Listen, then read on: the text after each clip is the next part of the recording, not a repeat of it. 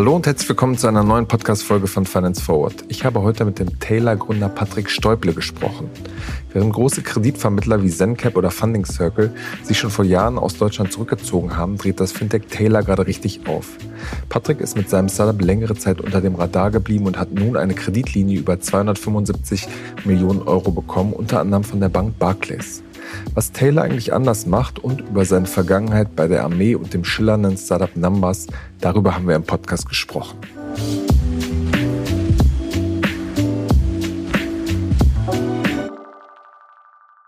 Hallo Patrick, herzlich willkommen bei Finance Forward. Hi Kaspar, freut mich hier zu sein. Sehr gerne. Patrick, bevor wir auf dein heutiges Fintech, was du gegründet hast und leitest, zu sprechen kommen, ähm, wird mich mal interessieren. Du hast einen relativ ungewöhnlichen Lebenslauf für einen Gründer. Du hast nämlich, warst mal bei der Schweizer Armee. Wie, wie kamst du diesem äh, Karriere-Step? Richtig, also ich habe, ähm, ich, ich bin Schweizer, bin aber nicht in der Schweiz aufgewachsen, bin dann zurück in die Schweiz gezogen mit 18 und musste dann natürlich meinen mein, mein Wehrdienst äh, machen in der Schweiz, ähm, war da in der Infanterie-Rekrutenschule und habe danach als, als Ausbildner gearbeitet, als äh, Unteroffizier. Ähm, dann während, nach der Uni ähm, habe ich äh, noch, ich hatte ein Unternehmen gegründet während der Uni, habe das dann verkauft nach der Uni, wusste dann eigentlich nicht, was ich mit meinem Leben machen wollte.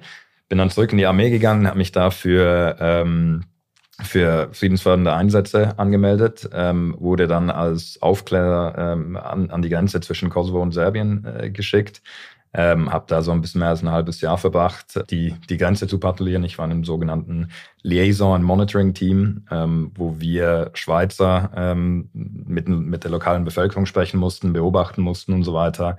War eine super Erfahrung. Ähm, war nicht immer einfach, aber das hat mir auf jeden Fall jetzt ein bisschen geholfen, auch ein bisschen immer Perspektive zu geben, wenn ich so ein bisschen Schwierigkeiten habe in meinem jetzigen Job. Äh, denke ich, dass es immer noch einfacher ist, als irgendwie in der Mitte von der Nacht äh, mit einer Splitterschutzweste durch die Gegend zu laufen. Also in der Hinsicht hat es mir extrem geholfen. Mhm. Denkst du da manchmal jetzt noch äh, bei dem Krieg in der Ukraine irgendwie an diese Zeit auch zurück? Weil das ja sehr viel präsenter ist, das Thema. Absolut, absolut. Ja, vor allem auch, weil wir hatten damals auch mit der, mit der äh, ukrainischen Armee eng zusammengearbeitet. Ähm, also ich kannte auch da einige Leute und äh, auch jetzt inzwischen da im Norden vom Kosovo, Kosovo wo ich stationiert war, ähm, gibt es inzwischen auch wieder Ausschreitungen. Und äh, das verfolge ich schon sehr, sehr nahe, weil ähm, ja, ich war da, ich kenne die Leute und ähm, nehme mich schon ein bisschen mit. Ja. Mhm. Ohne dass das jetzt äh, zu platt klingt, aber inwiefern hat das deine, deine nächsten beruflichen Schritte auch irgendwie geprägt, die Art und Weise, wie du, äh, wie du das Unternehmen aufbaust, wie du das Unternehmen führst? Ja. Ähm, ich glaube, wo es mich am meisten persönlich geprägt hat, ist, ist einfach, dass ich glaube, viel besser mit, mit Druck umgehen kann. Ähm, weil es eben diese ein bisschen diese Perspektive, ähm, dass klar, wenn ich jetzt hier äh, Druck habe, eine Finanzierungsrunde zu closen oder weiß nicht was, ist das natürlich immer noch ganz äh, viel einfacher, viel weniger gefährlich, viel fast gemütlicher im Vergleich zu dem, was ich vorher gemacht habe, was auf jeden Fall hilft. Ich glaube, es hat auch ein bisschen dazu geführt, dass ich immer alleine gründen wollte, ähm, weil am Ende ich, ich habe schon im Militär gele gelernt, dass man immer einen Chef äh, auf Platz haben muss. Und äh, das habe ich auch natürlich ein bisschen mitgenommen, auch in meinem Unternehmen. Äh, am Ende, ich habe ein super Executive-Team und wir, wir entscheiden schon zusammen, aber die, die Verantwortung am Ende liegt bei mir. Ähm, das leben wir natürlich auch so. Das ist definitiv etwas, was ich aus der, aus der Armee mitgenommen habe. Okay, okay. Das heißt, bei euch wird es nie flache Hierarchien geben, Nein. sondern immer. Nein.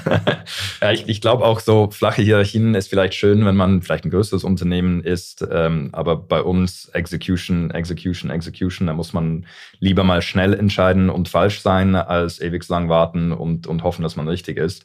Und, ähm, aber die flachen Hierarchien macht man ja eigentlich, um auch schnell entscheiden zu können, ne? Absolut. Aber ich glaube, wenn man eine, das ist besser in einer großen Organisation, ähm, aber wenn man, ich meine, unser Team, wir sind jetzt äh, FTEs, sind wir vielleicht 33, 34. Ähm, also Fulltime Employees. Fulltime Employees, Entschuldigung, ja. ja. Und mit allen so nebenbei Teilzeitmitarbeitern sind wir vielleicht so 45. Aber es ist schon eine extrem kleine Truppe ähm, und da kann ich eigentlich schon noch den, den Überblick behalten und entscheiden, wo es hingehen soll. Und ich meine, am Ende, wir haben äh, eine, ein sehr schwieriges Ziel gesetzt, eine, eine, eine sehr große Vision und da äh, muss manchmal einfach entschieden werden. Okay, ja, da kommen wir gleich noch drauf, drauf zu sprechen. Mit dem, mit dem ehemaligen Finjata-CEO und heutigen Tilta-Gründer äh, Jan Enno Einfeld gibt es ja sozusagen auch einen weiteren ähm, sehr bekannten Fintech-Gründer mit Bundeswehr-Hintergrund. Ihr, ihr habt euch noch nie kennengelernt. Noch nie, nein. okay, okay.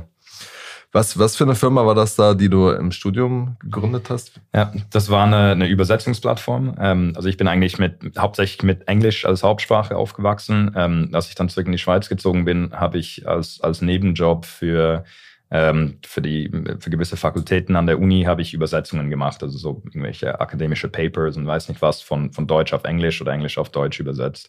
Und ähm, ist mir irgendwann aufgefallen, dass ich als Student irgendwie so, keine Ahnung, was 20 Franken die Stunde verdient hatte. Und immer wenn die da das aus, äh, outsourced haben an irgendwelche professionelle Übersetzungsagenturen, haben die irgendwie 150 Franken die Stunde bezahlt und ich musste es dann immer noch am Ende korrigieren. Was ich dann gemacht habe mit, mit einem Freund von mir, ähm, sind wir an die äh, zur ETH gegangen, die, die Technische Hochschule, und haben da zweisprachige ähm, Studenten gefunden, die sowohl zum Beispiel Italienisch und Deutsch oder Deutsch und Englisch und so weiter die aber auch in Maschinenbau und, und so, so, Sachen studiert hatten, also auch ein technisches Fach, Fachwissen hatten. Wir haben die dann angestellt als Übersetzer ähm, und sind dann auf verschiedene KMUs und, und Unternehmen zugegangen und haben da quasi zur Hälfte vom Preis, was jetzt einen normalen Übersetzer kostet, die Übersetzungen machen lassen. Ähm, es lief super. Wir hatten am Ende riesige Kunden, waren, waren auch super profitabel das Mühsame im Geschäftsmodell war, dass, ähm, weil alle unsere Mitarbeiter und, und, und, Angestellte waren alles Studenten. Irgendwann, also, irgendwann dann rausgehen, ne? Rausgehen und noch schlimmer, so während der Prüfungszeit wollte und konnte natürlich niemand arbeiten. Das heißt, wir haben dann immer alle Kunden verloren während der Prüfungszeit und konnten dann wieder jedes Semester eigentlich das Unternehmen neu aufbauen. Das habe hab ich dann drei Jahren gemacht und habe ich es dann an, an äh, eine andere Übersetzungsfirma verkauft. Ähm, also war eine coole Erfahrung. Ich, ich äh, würde wahrscheinlich nie wieder mit Studenten arbeiten wollen, aber damals hat hat Spaß gemacht. Okay, okay. Und das, die haben dir auch den substanziellen Betrag dafür bezahlt, oder? Substanziell nicht, nein. Also da wir haben ja, ein paar zehntausend äh, Franken am Ende bekommen. Okay, ja. okay. Bevor du dann äh, Taylor vor einigen Jahren gegründet hast, warst du auch noch bei äh, Numbers, ein ja besonders äh, Unternehmen aus, aus Zürich mit einem sehr schillernden Gründer, ja. würde ich mal sagen, Martin Seidler. Ähm, die haben so ein, zuerst so eine äh, Multibanking-App äh, entwickelt. Es gab ja diese große Vision, dass man so einen Personal Finance äh, Manager entwickeln kann, der, der skaliert, wo Leute irgendwie ihre Finanzen über verschiedene Konten hinweg äh, analysieren. Da gab es dann nochmal ein Pivot in Richtung äh, Krypto.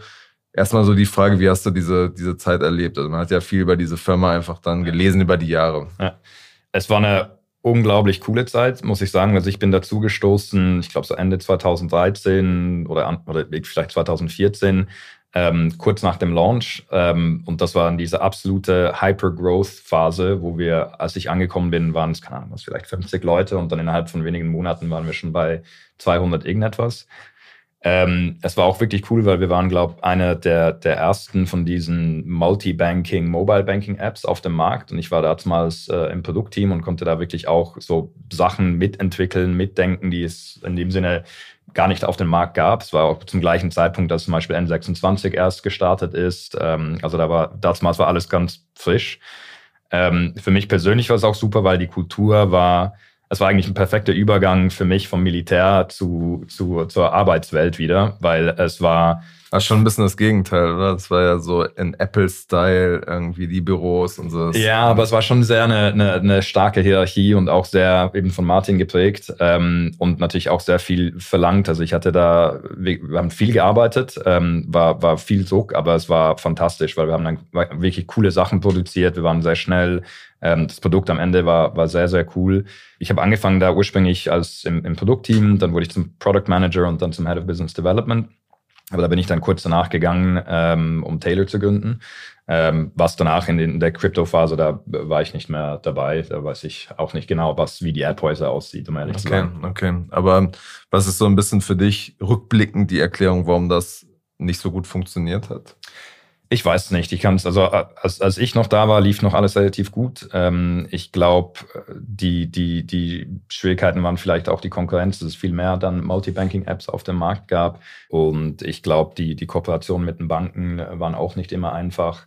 Aber schlussendlich, was dann der Grund war, weiß ich hm. nicht. Aber du glaubst weiterhin dran, dass es äh, für so eine Multibanking-App einen Markt gibt. Weil das war ja so ein Konzept auf dem Papier und es war dann immer die Frage, sehr, sehr viele sind da euphorisch gestartet und dann kam peu à peu eigentlich raus, okay, äh, oder wurde die Frage gestellt, gibt es überhaupt den Bedarf dafür, dass Leute mehrere Konten auf einmal analysieren lassen? Ich, ja? ich glaube auf jeden Fall, dass die, die Idee oder das Grundbedürfnis ist da. Ich meine, der, der durchschnittliche deutsche Konsument hat irgendwie 2, irgendetwas Bankbeziehungen. Ich meine, wenn ich für mich persönlich anschaue, ich habe eine Kreditkarte bei Miles Moore, ähm, ich habe mein Autoleasing woanders, ich habe mein zwei Bankkonten bei zwei Banken. Und wenn ich da irgendwie konsolidierten Überblick haben will, ist es nicht so einfach. Und das durch diese, durch diese Spezialisierung im Finanzbereich, dass man zum Beispiel einen, einen dedizierten Kreditkartenanbieter hat, einen dedizierten Leasinganbieter, ist es schon immer so, dass die Leute, glaube ich, zukünftig mehr und mehr Beziehungen zu unterschiedlichen Finanzprodukten und Instituten haben werden. Ähm, und dass das Grundbedürfnis, eine Übersicht zu haben, wie viel Geld das man hat, dass es da ist. Und ich glaube auch, die die Idee, dass man da eine, eine, Plattform anbietet, wo die Kunden auch das alles vergleichen können und optimieren können, ich glaube, das Bedürfnis ist sicher auch da. Die Schwierigkeit liegt wahrscheinlich darin eher, dass wirklich auf UX und UI-seitig, ähm, weil das ist so eine Idee, dass die Leute wollen das theoretisch haben, aber die Leute dann davon zu überzeugen, das dann tatsächlich jeden Tag zu nutzen, ist, ist nicht so einfach. Ähm, und das Schwierige ist dann wirklich, die Kunden zu gewinnen und dann auch zu halten, weil die App ist schnell mal runtergeladen, alles aufgesetzt, aber ich persönlich schaue jetzt auch nicht jeden Tag in mein eigenes Budget und man muss es irgendwie interaktiv und gut und spannend machen, damit die Leute auch bleiben. Mhm. Im Zweifel, ja, sind, da gibt es ja auch Player wie, wie Check24, die so ein bisschen von der anderen Seite kommen, von, ja. dem, von dem Vergleichen, wo, wo das für manche Produkte sicherlich schon funktionieren Absolut, mag. absolut. Ja. ja. Wenn, du, wenn man jetzt auf dein, dein aktuelles Unternehmen äh, schaut, das äh, Kredite für kleine und mittlere Unternehmen digital äh, bereitstellt, vermittelt, ist es ja von, von der Personal Finance App schon, schon irgendwie ein Riesensprung hin zu Unternehmenskunden, hin zu einem ganz anderen Produkt, was, wo sich, glaube ich, der Wettbewerb nicht so, nicht, nicht ganz so stark bei der Bedienung ähm, entscheidet, sondern was da im Maschinenraum passiert. Ja. Ähm, wie kam es zu diesem Schwenk? Ähm, es gab eigentlich zwei Hauptimpulse, würde ich mal sagen. Das erste war, als ich bei, bei Numbers war, da waren wir immer oder war ich immer auf den Retail, auf den, auf den Konsumentensegment fokussiert ähm, und hatte dann auch so 2018 irgendwie das Gefühl, dass es 10.000 Fintechs und so weiter gab, die sich auf Privatkunden fokussiert hatten. Ähm, und hatte persönlich wirklich auch so ein bisschen das Gefühl für mich selber, ich wollte gründen und hatte das Gefühl, ah, ich habe ich hab so die Welle verpasst irgendwie. Ähm, und das war dann die Motivation, was anderes anzuschauen. Ähm, bei Numbers hatten wir auch immer wieder mit der, mit der Idee gespielt, auch irgendetwas für, für KMU-Kunden äh, zu machen. Da hatte ich ja auch den, das Kundensegment immer wieder ein bisschen angeschaut und gesehen, okay, da gibt's eigentlich extrem wenige Fintechs, die, die da in dem Bereich wirklich erfolgreich sind und, und aktiv sind. Und dann habe ich eigentlich mehr und mehr dieses Segment angeschaut und gesehen, wow, das ist eine, eine richtig coole Opportunity ich wusste schon sehr viel über die Prozesse, weil ich war da auch damals bei Numbers auch für sehr viele, ähm, äh, habe ich viel, mit viel mit Banken zusammengearbeitet damals. Also kannte ich auch so ein bisschen wie die, kannte ich die Leute, kannte, kannte ich die Banken. Habe gedacht, hey, das, äh, das muss ich machen.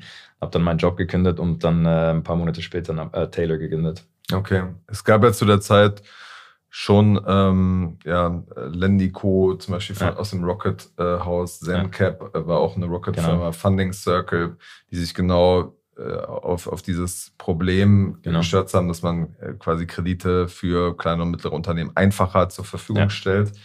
Was war, was war deine These dass du sagst, so ich ja. kann das erfolgreicher machen ja. als so Player, die ja auch viel Geld und bekannte und erfahrene Leute im Hintergrund haben. Absolut. Also ein, ein, großer Faktor für mich, äh, viele von denen, von diesen Players hatten damals ähm, Peer-to-Peer-Lending gemacht, dass die, ähm, dass die Privatkunden versucht haben, davon zu finden, die dann ihr Geld gepoolt haben und einzelne Kredite investiert haben ich habe mir das immer wieder durchgerechnet und ich habe einfach nicht gesehen, wie das von den Unit Economics her irgendwie aufgehen kann. Das Was heißt, war da das Problem? Das Problem ist, wenn du, ähm, so wie wir arbeiten, ist es, wir finden Private Debt Investoren, die sagen, ja, okay, ich habe jetzt 10 Millionen, die 10 Millionen könnt ihr in KMU-Kredite investieren. Das heißt, ich gehe einmal zu einem Investor und dann habe ich das Kapital.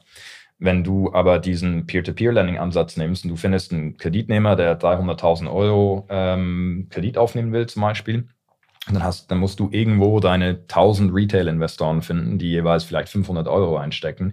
Jeder Retail-Investor muss irgendwie ein, ein, Konto haben. Jeder Retail-Investor braucht einen Support-Mitarbeiter, nicht einen vollen, aber ein bisschen Support-Arbeit. Jeder muss irgendwo eine Videoidentifikation machen und, und, und, und, und. Und, und, und du als Unternehmen musst dann wirklich Marketingaktivitäten in zwei Richtungen treiben. Du musst deine, deine Kreditnehmer finden und deine Retail-Investoren, die in diese Kredite investieren.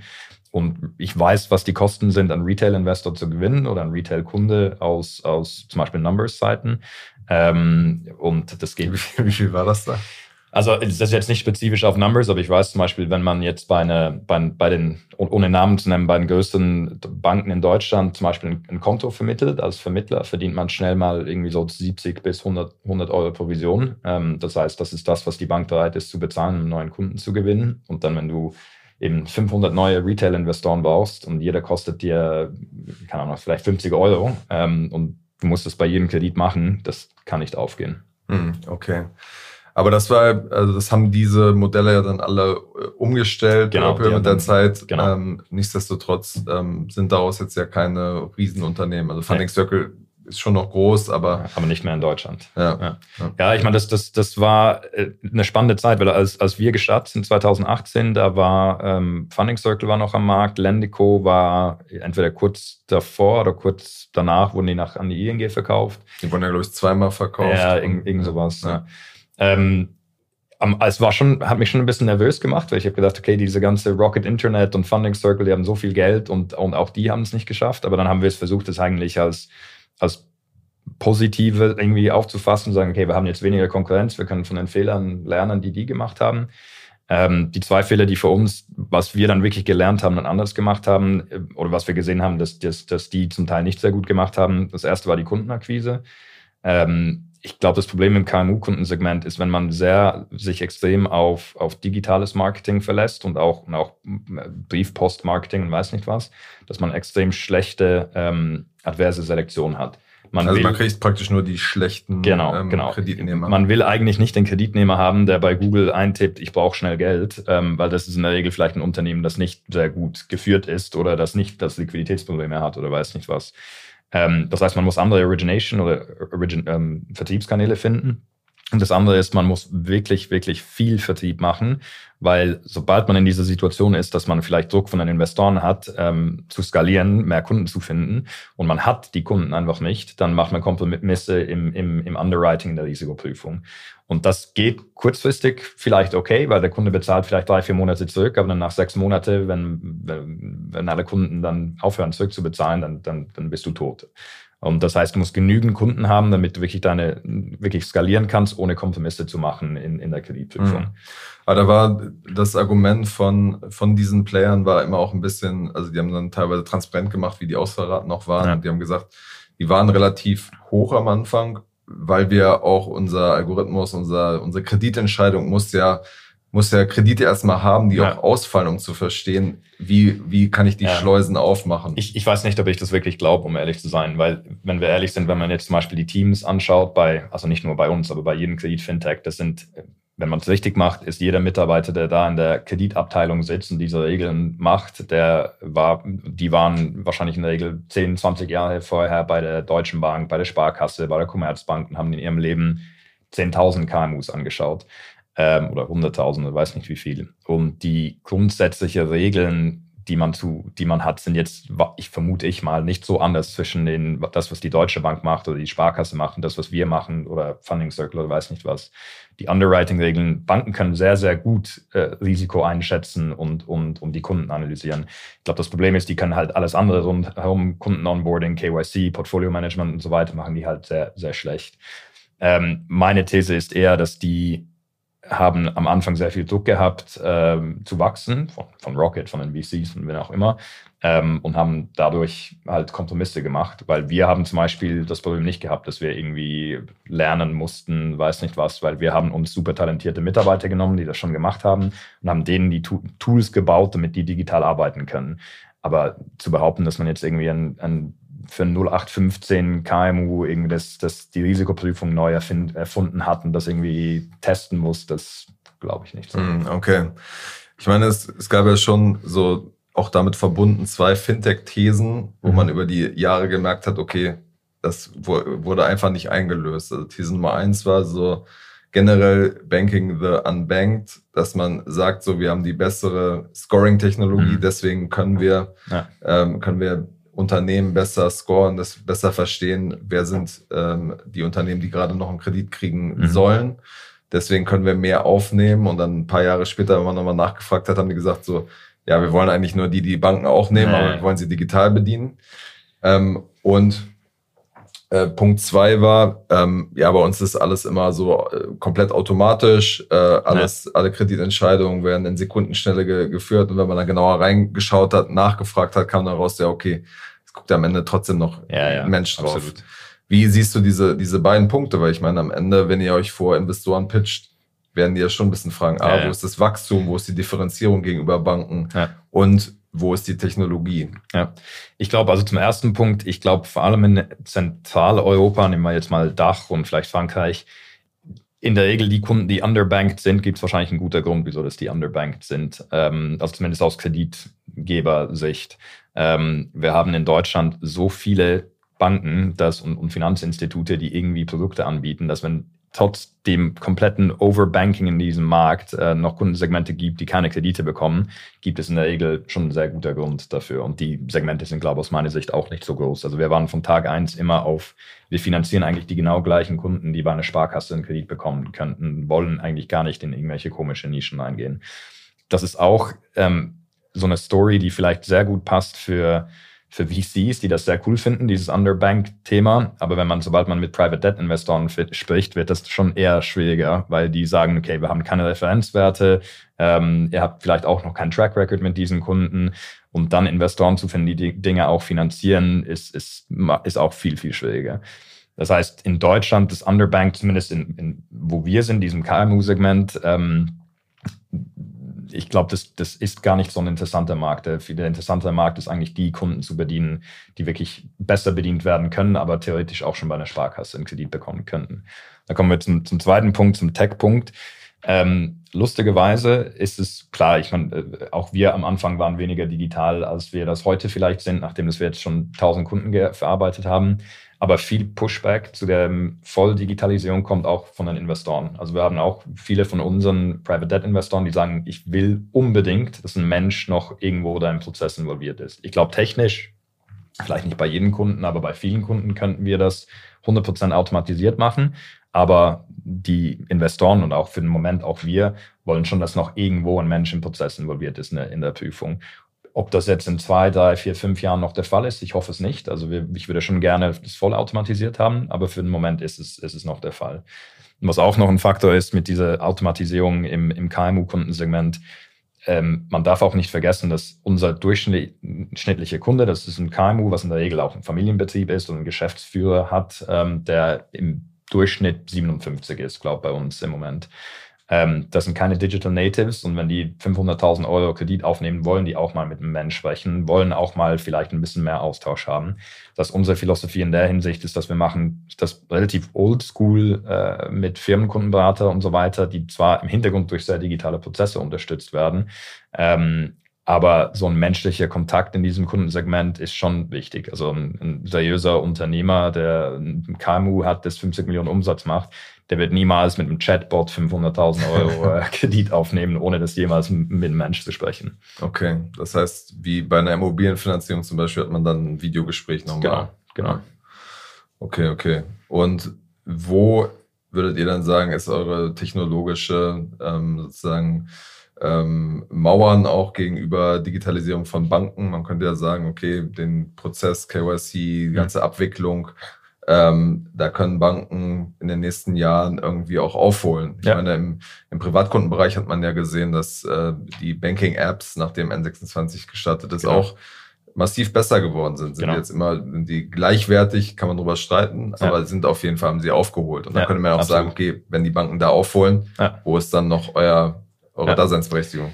Ich meine, ich persönlich glaube, dass unsere Tech ist, ist besser, aber ja, du hast recht, dass die Banken werden schon irgendwann aufholen. Die können sich das auch ein, einkaufen oder die haben wahrscheinlich auch Budgets äh, pro Jahr für IT-Entwicklung, das mehr ist, als wir jemals irgendwie bekommen könnten. Aber es ist schon natürlich, wir sehen definitiv, dass die Banken da langsam, aber sicher in die Richtung gehen, dass die auch mehr machen wollen. Deswegen haben wir auch vor zwei, drei Jahren auch angefangen, unsere Tech an Banken zu verkaufen, weil wir gesehen haben, okay, wir haben jetzt diese, diese Plattform gebaut, wir können die Kredite digital vergeben. Die Banken werden das irgendwann nachmachen. Entweder die gehen bei uns in-house oder gehen zu Accenture, PwC, weiß nicht was. Oder wir verkaufen unsere Lösung an die Banken. Und ähm, das haben wir jetzt sehr erfolgreich gemacht inzwischen. Wir haben irgendwie 17 Kunden in Deutschland, Schweiz, äh, Österreich, äh, Luxemburg und bald hoffentlich auch Frankreich, die einfach unsere Tech-Plattform nutzen, um digital Kredite zu vergeben.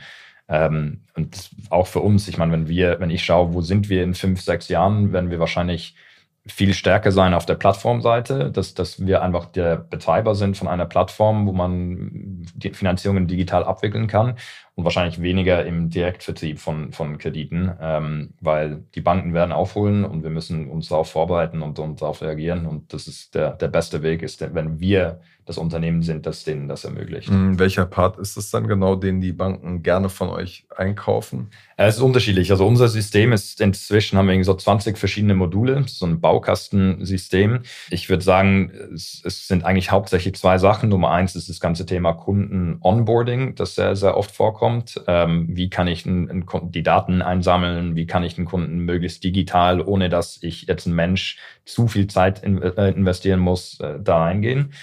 Das zweite, was wir haben, was sehr beliebt ist, ist das ganze Thema ähm, nicht die Risikobewertung an sich, aber die, die Prozessschritte rund um die Risikobewertung. Ähm, irgendwie so automatisierte PEP-Prüfungen. Ähm, was heißt das? Ähm, PEP ist Politically Exposed Persons. Okay. Das heißt, die Banken dürfen in der Regel nicht ähm, an Politiker äh, Kredite vergeben. Ähm, aber es müssen nicht nur Politiker sein, es kann auch sein, wenn man irgendwie ähm, Chef ist von einem Betrieb, das an, an den Staat beliefert und so weiter. Und als Bank ist man oder als Kreditgeber ist man verpflichtet, immer zu prüfen, dass jeder Kunde nicht eine politically exposed person ist. Und das ist zum Teil ein ziemlich mühsamer Prozess, ähm, das zu machen. Ähm, also diese Prozesse rund um den, die Risikoprüfung, das wird auch sehr viel genutzt. Okay, und dann die, die Risikoprüfung selbst gibt ihr quasi die Mechanismen, um sein eigenes Modell darauf zu Genau, genau. Also wir haben eigentlich zwei, zwei Varianten. Also wir haben natürlich unsere eigenen Modelle, aber die nutzen nur wir für unsere Kredit, äh, Kreditaktivitäten. Und wir bieten den Banken eigentlich zwei Optionen an. Entweder die nehmen ihre Modelle und können das bei uns im System einspielen und, und nutzen, oder wir können uns an die bestehenden Risikosysteme von der Bank anbinden und einfach die Daten hin und her zwischen den Systemen schieben. Ähm, geht eigentlich beides und wird auch beides gemacht. Okay. Wie viel macht jetzt das eine und das andere äh, ja. Geschäftszweig? Macht das volumenmäßig jetzt schon aus? Wir hatten letztes Jahr war circa zwei Drittel war klassisches Kreditgeschäft sozusagen, ähm, Servicinggebühren und, und, und äh, Gebühren, die wir irgendwie vom Portfolio bekommen haben. Und ein Drittel war SaaS, ähm, wo wir einfach nur die Tech-Lösung verkauft haben. Dieses Jahr ist das Kreditgeschäft, auch durch diesen Deal jetzt mit diesem Investment durch Barclays und M&G, ist das Kreditgeschäft ähm, viel, also die Margen sind viel stärker gewachsen. Äh, das heißt, dieses Jahr werden wir wahrscheinlich 70 bis 75 Prozent wird vom Kreditgeschäft sein und 25 bis 30 Prozent wird einfach Pure Tech Licensing sein. Mhm. Also auf Umsatzlevel, jetzt nicht auf, auf Kreditvolumen. Nee, nee, auf, auf, Umsatzlevel für das Unternehmen. Okay, okay. Wie, wie, wird das dieses Jahr ungefähr der Umsatz äh, da ausfallen? Ähm, genaue Zahlen kann ich nicht sagen, aber es wird äh, das erste Jahr, wo wir, lass mich mal durchrechnen. Achtstellige. Acht, ja, achtstellig. Also 10 Millionen sind achtstellig. Ja, aber ja. über achtstellig knacken werden. Ja. Okay, okay. Du hast diesen Deal gerade schon angesprochen. Ähm, 275 Millionen äh, Euro habt ihr unter anderem von, von Barclays und, und anderen äh, Banken bekommen, die jetzt über eure Plattform ähm, als genau. Kredite zur Verfügung gestellt werden. Wie genau funktioniert so ein, mhm. so ein Deal? Wie funktioniert das? Also was wir gemacht haben, ist, wir haben in, in Luxemburg ein sogenanntes Special Purpose Vehicle aufgesetzt. Da haben wir schon ein paar, wo über wo Private Debt Investoren oder Investoren da rein investieren können und wir investieren das dann in Kredite. Also für diesen spezifischen Fall haben wir so ein Special Purpose Vehicle aufgesetzt. Das ist ein, eine GmbH in, in Luxemburg, wo diese 275 Millionen reinfließen und das wird dann in, in KMU-Kredite über unsere Plattform ähm, investiert. Unsere Rolle ist, die Kredite zu finden, die Risikoprüfungen, das Scoring, das Pricing und so weiter zu machen und danach aber auch das Portfolio zu, zu managen, die Kundenbeziehungen zu managen, falls jemand nicht zurückbezahlen sollte, das dann zu managen. Ähm, und das ist unsere Rolle. Wir verdienen da natürlich diverse Gebühren, ähm, so Plattformgebühren nennen wir das, ähm, dass die diese Investoren das über unsere Plattform investieren können. Und ähm, Aber die Zinsen gehen quasi eins zu eins dann. Gehen an die, an die Investoren weiter. Ja, genau. Okay, okay. Und ihr habt da, das, da unterscheiden sich ja viele Modelle. Ihr habt quasi keinerlei eigene ähm, Beteiligung an, an diesen Krediten, genau. also kein Skin in the Game. Nein, genau, also wir sehen uns wirklich einfach als, wir sind die Plattform, die das ermöglicht. Wir haben in dem Sinne Skin in the Game, weil wenn das Portfolio besser performt, bekommen wir auch bessere, also mehr Gebühren und wenn schlechter, dann bekommen wir weniger. Aber in dem Sinne, wir sehen unsere Rolle, wir sind eine Tech-Plattform, die das Ganze ermöglicht. Wir sind selber aber keine Bank, kein Kreditgeber ähm, und, und haben nichts sozusagen auf der eigenen Bilanz. Mhm. Mit was für einer Geschwindigkeit wollt ihr diese 275 Millionen dann ja. quasi vergeben? Ähm, Ziel ist 12 bis 18 Monate, ähm, idealerweise. Die im Moment machen wir monatlich so um die 20 Millionen Euro äh, Kreditvolumen. Ähm, durchschnittliche Kredit ist so um die 470.000 Euro. Ähm, das wollen wir bis zu 30 bis 40 im Monat hochbringen, bis, bis äh, Jahresende. Ähm, das heißt, kommt darauf an, wie schnell das wir machen, aber so ein Jahr bis 18 Monate. Okay, aber ein bisschen hängt es ja auch an der, der wirtschaftlichen Entwicklung. Ähm, weil ich, du hattest ja gerade gesagt, äh, skalieren um jeden Preis kann auch dazu ja. führen, dass man die Ausfallraten ne, versteigen. Ne? Das, das ist so. Wir haben im Moment aber die extrem schöne, Situation, also für uns schöne Situation, dass die Banken sind eher zurückhaltend im Moment mit der Kreditvergabe.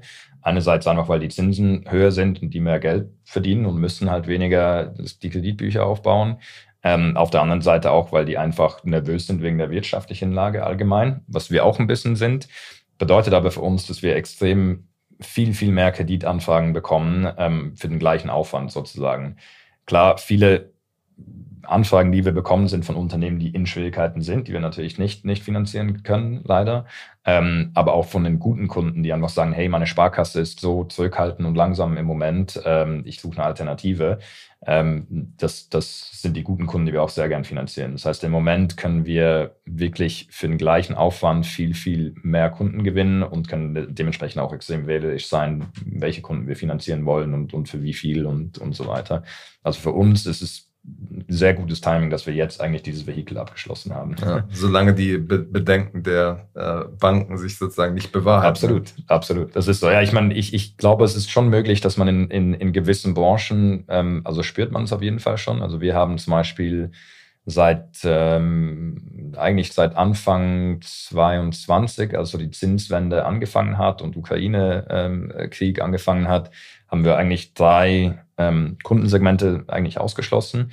Ähm, Kundensegment Nummer eins war die Kunden, die in Bau, also nicht Baugewerbe, aber auch baunah äh, waren, ähm, Gerüstlieferanten, Gerüstbauer, solche Sachen. Ähm, weil wir gedacht haben, okay, es gibt sicher im Immobiliensektor ein bisschen Turbulenzen und Schwierigkeiten, weniger Bau, also werden auch diese, diese Tier 2 Industrien betroffen sein. Da hatten wir recht und das war ein, ein guter Entscheid. Ähm, und das andere, die anderen zwei Segmente waren alle Kunden, die extrem abhängig sind von Energie und, und Commodity Pricing. Äh, sprich, wenn man jetzt irgendwie ein also Rohstoff. Oh, äh, Rohstoffpreise, Entschuldigung, ja. Sprich, wenn man jetzt zum Beispiel ein Unternehmen ist, das ähm, Lebensmittel so eine, so eine industrielle Bäckerei zum Beispiel. Das ist sehr stromintensiv. Ähm, in der Regel habe ich nur, bin ich sehr abhängig von Rohstoffpreisen, die im Moment extrem fluktuieren. Und die werden sicher auch Schwierigkeiten haben, solche Unternehmen. Ähm, wir haben da sehr aggressiv und sehr schnell am Anfang unsere Policies geändert ähm, und das hat uns extrem geholfen. Okay, aber was, was ist dann zum Beispiel noch in eurem Portfolio drin? Ähm, wir haben sehr viele Industrieunternehmen, ähm, Chemieunternehmen, wir haben auch viele Servicefirmen. Wir haben jetzt, wenn ich so ein bisschen diese Woche anschaue, was wir finanziert haben, war so ein Alters- und Pflegeheim zum Beispiel haben wir gemacht. Ähm, wir haben so ein Logistikunternehmen finanziert. Ähm, letzte Woche haben wir, glaube ich, ein, zwei IT-Unternehmen, so, ähm, so äh, äh, die Apps und, und so Sachen entwickeln. Ähm, ja, also wirklich äh, ganz unterschiedlich. Die Woche vorher haben wir einen Autohändler gemacht, ähm, also ganz, ganz möglichst diversifiziert eigentlich. Hm, was ist da so die Zinsspanne, die solche Unternehmen jetzt aktuell ähm, ja. bezahlen? Also kommt ein bisschen darauf an. Also wenn ich jetzt unser bestehendes Portfolio anschaue, da sind noch ein paar, paar ältere Sachen sind, ist so normalerweise das bestehende Portfolio, glaube ich, fängt bei so 4,99 an und geht bis vielleicht so 9. Ähm, das hat sich jetzt ein bisschen erhöht, diese Spanne, aber es ist immer noch in, in dem Bereich in etwa. Wie, wie hoch ist da bislang, wenn ihr jetzt die, die Daten seit Beginn eurer Geschäftstätigkeit anguckt, wie, wie hoch sind da die, die Ausfallraten bislang? Äh, also von wir messen oder man misst es eigentlich immer in sogenannten Kohorten, Vintages, Kohorten. Ja, ja. Ähm, wir haben kein Kohort, das über 1% ist. Also zum Teil haben wir so knapp unter 1%, zum Teil sind die noch bei 0,0 äh, gewisse, ähm, aber überall, jede Kohort ist noch unter 1%, auch die, die jetzt äh, schon abgewickelt sind. Okay. Wie sind die ähm, Kredite besichert? Die sind teilweise dann auch unbesichert, ne? Ähm, die sind immer besichert mit einer persönlichen Bürgschaft von den, von den Gesellschaftern. Ähm, in der Regel, die Kunden, die wir haben, die, die Gesellschafter ähm, sind eh eigentlich noch hauptaktiv äh, im Unternehmen. Ähm, das heißt, die, wir fangen immer, wir stellen immer sicher, dass 51 Prozent Minimum der Gesellschafter uns eine persönliche Bürgschaft unterzeichnen ähm, und prüfen dementsprechend natürlich auch die Gesellschaft, um sicherzustellen, dass die persönliche Bürgschaft auch was wert ist. Mhm, okay. Okay. Es gibt jetzt ja ähm, auch im, im Startup-Segment, Startup-Finanzierungssegment einige so kreditähnliche Finanzierungsformen, ja. ähm, zum Beispiel Revenue-Based Finance, wo ja. die Leute dann aus ihren bestehenden Einnahmen ja. quasi den, die, die Finanzierung zurückzahlen um, oder diverse andere Spielarten. Ja. Ähm, Venture Debt, Silicon Valley ja. Bank äh, ja. ist ja so, so ein Stichwort, ähm, wo es jetzt ja die, die Pleite gegangen ist, aber in Deutschland auch, auch weitermachen will, meinem Verständnis nach. Wie ist, wie ist euer Blick auf diese Kundengruppe? Eher skeptisch. Also wir finanzieren prinzipiell kein Unternehmen, das jetzt nicht irgendwie schon mindestens fünf Jahre, vier, fünf Jahre am Markt ist und profitabel ist. Ähm, ich glaube auch als, äh, so, das so als, als Kreditgeber sozusagen oder als Kredit-Fintech sage ich das, als Gründer selber. Ähm, Venture Debt, so habe ich mir ein paar Mal angeschaut, aber ich glaube, das sind mehr Haken dran als, äh, als äh, also sind sehr viele Haken dran, äh, sozusagen, wo man, die man vielleicht nicht ge genau merkt. Und es ist schon fast ein bisschen gefährliches Mittel und oft nicht so vorteilhaft, wie, wie, wie es äh, auf der, auf der Oberfläche aussieht. Ähm, also wir würden weder würden wir Venture Debt aufnehmen, noch würden wir es vergeben. Aber in, in den USA nimmt es ja einen relativ hohen Anteil an und äh, ja. Kreos, sozusagen einer der zentralen Player, wurde ja gerade von BlackRock gekauft. Ja. Also es scheint ja irgendwie auch eine gewisse Nachfrage zu geben. Ja. Kennen die sich einfach nicht aus, oder? Ich, ich glaube, die Nachfrage gibt es auf jeden Fall, weil es ist, ähm, ich meine, es gibt viele Fintechs und, und andere Startups, die Geld, die Geld brauchen. Also Nachfrage ist, ist immer da. ich glaube, das Schwierige ist einfach das Risiko äh, zu bewerten für, als, als Geldgeber. Ähm, und ich glaube, das war ganz einfach und ganz gut in den Zeiten, wo sehr viel Kapital war und die Valuations gingen immer hoch und man hat immer irgendeinen VC gefunden, der da noch mehr, mehr Geld investiert. Heute ist der Markt schon sehr anders. Also jetzt im Moment, wenn man, wenn man Venture Debt auf der Balance Sheet hat und man macht dann keinen Up-Round, man macht eine Down-Round oder man findet doch kein VC, dann äh, kann es sehr schnell sehr problematisch werden. Mhm. Genau, jetzt habt ihr ja kommuniziert, dass ihr 175 Millionen im vergangenen Jahr vergeben habt. Ja. Das waren quasi aus eurem eigenen Topf oder Nicht mit, den, mit den Banken? Wir, wir arbeiten auch mit Banken. Also das war alles unter der Marke Taylor, ähm, aber da sind auch Vermittlungen dabei. Wir machen zum Beispiel ähm, Maschinenfinanzierungen, machen wir zum Beispiel nicht selber, das machen wir mit einer Partnerbank und so weiter. Ähm, und äh, dieses Jahr ist das Ziel, 250 bis 300 zu machen. Davon sollte so 70 bis 80 Prozent äh, aus unserem Fonds fließen. Okay, aber das mit der Vermittlung heißt dann praktisch nicht, ähm, dass ihr, dass ihr die so äh, Softwareprodukte nee, nee. angeboten habt, sondern dass ihr es einfach weitergereicht habt. Ja, genau, weil es gibt gewisse Kundensegmente, die wir nicht, also auch Produkte, zum Beispiel eben, wenn jetzt ein Kunde von uns sagt, ich will eine neue, keine Ahnung was, eine neue Maschine für meine Fabrik, ich brauche ein Leasing, das können wir nicht, machen wir nicht, aber wir wollen natürlich trotzdem den, den, unsere Kunden behalten und den irgendwie befriedigen können. Ähm, das heißt, da haben wir mit gewissen Bankenpartnerschaften, wo wir dann quasi das Underwriting machen, aber dann, dass der Kredit von der, von der Bank äh, ausbezahlt wird. Ähm, Leasing ist ein super Beispiel, weil da kann man als Startup ist es sehr, sehr schwierig zu, zu konkurrieren, weil ich meine, die großen Leasing-Anbieter, die können sich so günstig refinanzieren und kennen das Produkt und sind, sind da super stark unterwegs. Da wollen wir auch nicht konkurrieren und da gehen wir lieber Partnerschaften mhm. ein. Du hast eingangs schon gesagt, dass es eine Schwierigkeit bei dem Modell ist, äh, zu skalieren auf der Vertriebsseite. Online-Marketing funktioniert einfach nicht so gut oder ja. Post-Marketing. Was ist da euer Weg, äh, das Problem zu lösen, ohne da jetzt ein riesen Vertriebsteam von 500 ja. Leuten aufzubauen? Ja. Ähm, also wir haben ein, ein riesen Vertriebsteam äh, aufgebaut. Also was wir, wir machen so 60 circa Prozent von unseren ähm, äh, Krediten, also von unseren Sales kommen durch ähm, Cold Calling. Also wir, wir telefonieren Unternehmen ab, wo wir glauben, hey, die passen zu unserem Profil. Ähm, dann 30 Prozent kommt über ein Partnernetzwerk. In diesem Partnernetzwerk, das unterscheidet sich in, in zwei Gruppen. Und ähm, Nummer eins sind einfach Kreditvermittler, die, die DFKPs, FinCompares und so weiter dieser Welt. Ähm, was wir aber auch machen, ist, dass wir haben auch so ein Embedded Lending White Label Loan entwickelt. Ähm, sprich, wenn, wenn du jetzt zum Beispiel ein Factoring-Unternehmen hättest, du hast viele KMU-Kunden, kannst du sozusagen unter deinem Branding unseren Kredit in, dein, in deine Antragsstrecke zum Beispiel oder auf der RON deinen Kunden anbieten. Ähm, ich glaube, da ist die, diese Partnerschiene und dieses Embedded Lending-Thema, das ist für uns sehr, sehr wichtig für die Zukunft, weil es schon nicht ähm, skalierbar ist, wie du gesagt hast, einfach unendlich viele Outbound Sales, Business Development Menschen anzustellen, die den ganzen Tag rumtelefonieren. Ähm, ist viel einfacher, wenn man sozusagen das über Partner, die schon die Beziehungen haben zu den KMUs, dass die uns die Kunden schicken können. Okay, aber Stand jetzt ist es äh, praktisch ähm, 60 Prozent ist sozusagen ein Geschäftsbereich, der nur linear mit mehr Absolut. Leuten skalieren genau. würde. Genau. Ja. Deswegen fokussieren wir uns sehr stark auf die, auf den anderen Teil, damit das, okay. äh, die Skalierung ein bisschen einfacher gelingt. Okay.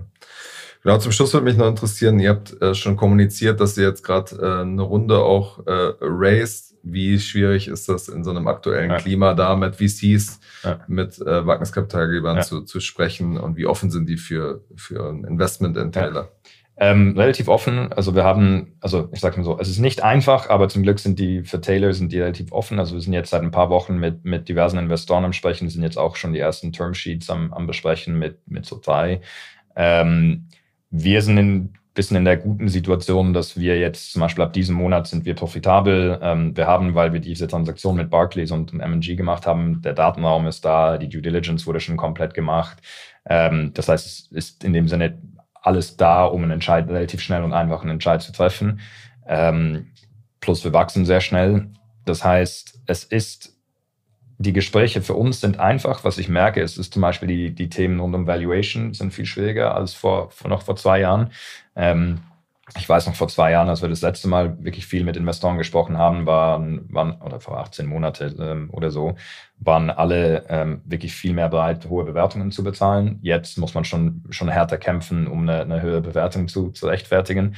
Zum Glück bei uns ist es nicht, nicht zu schwierig, aber ich kann mir schon vorstellen, dass wenn man jetzt ähm, vielleicht nicht so gute News hat, wie wir haben, äh, oder wenn man nicht profitabel ist und wirklich auf das Geld angewiesen ist, dass es, äh, dass es schwierig ist, die Gespräche. Okay, okay.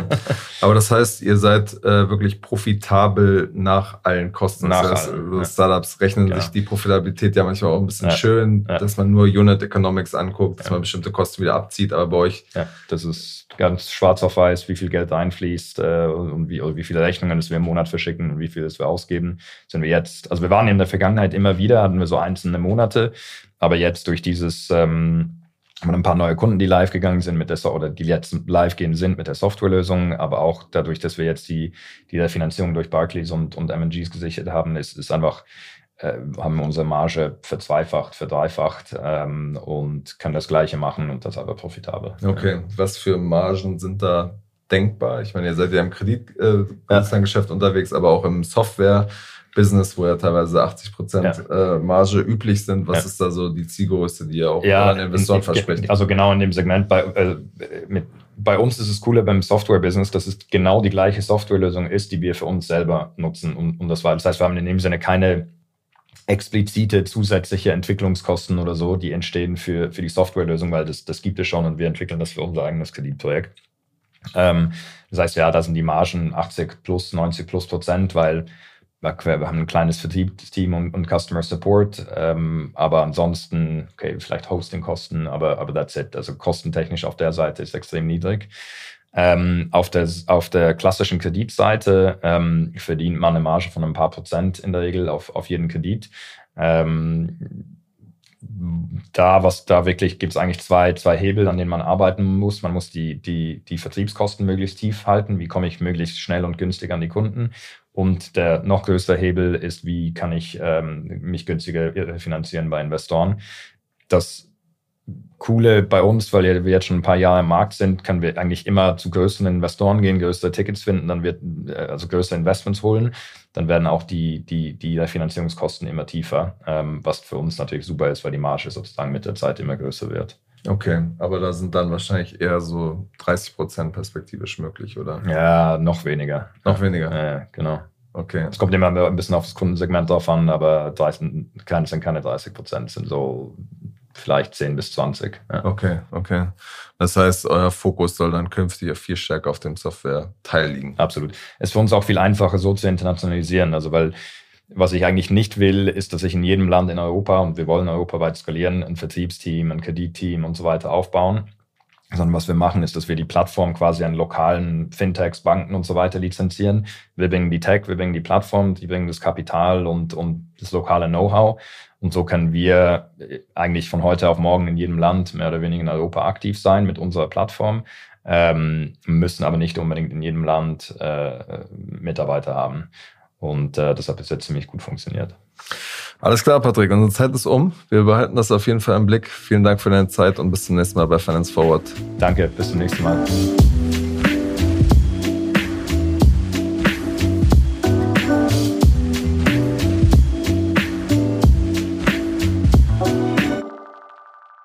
Dieser Podcast wird produziert von Podstars bei OMR.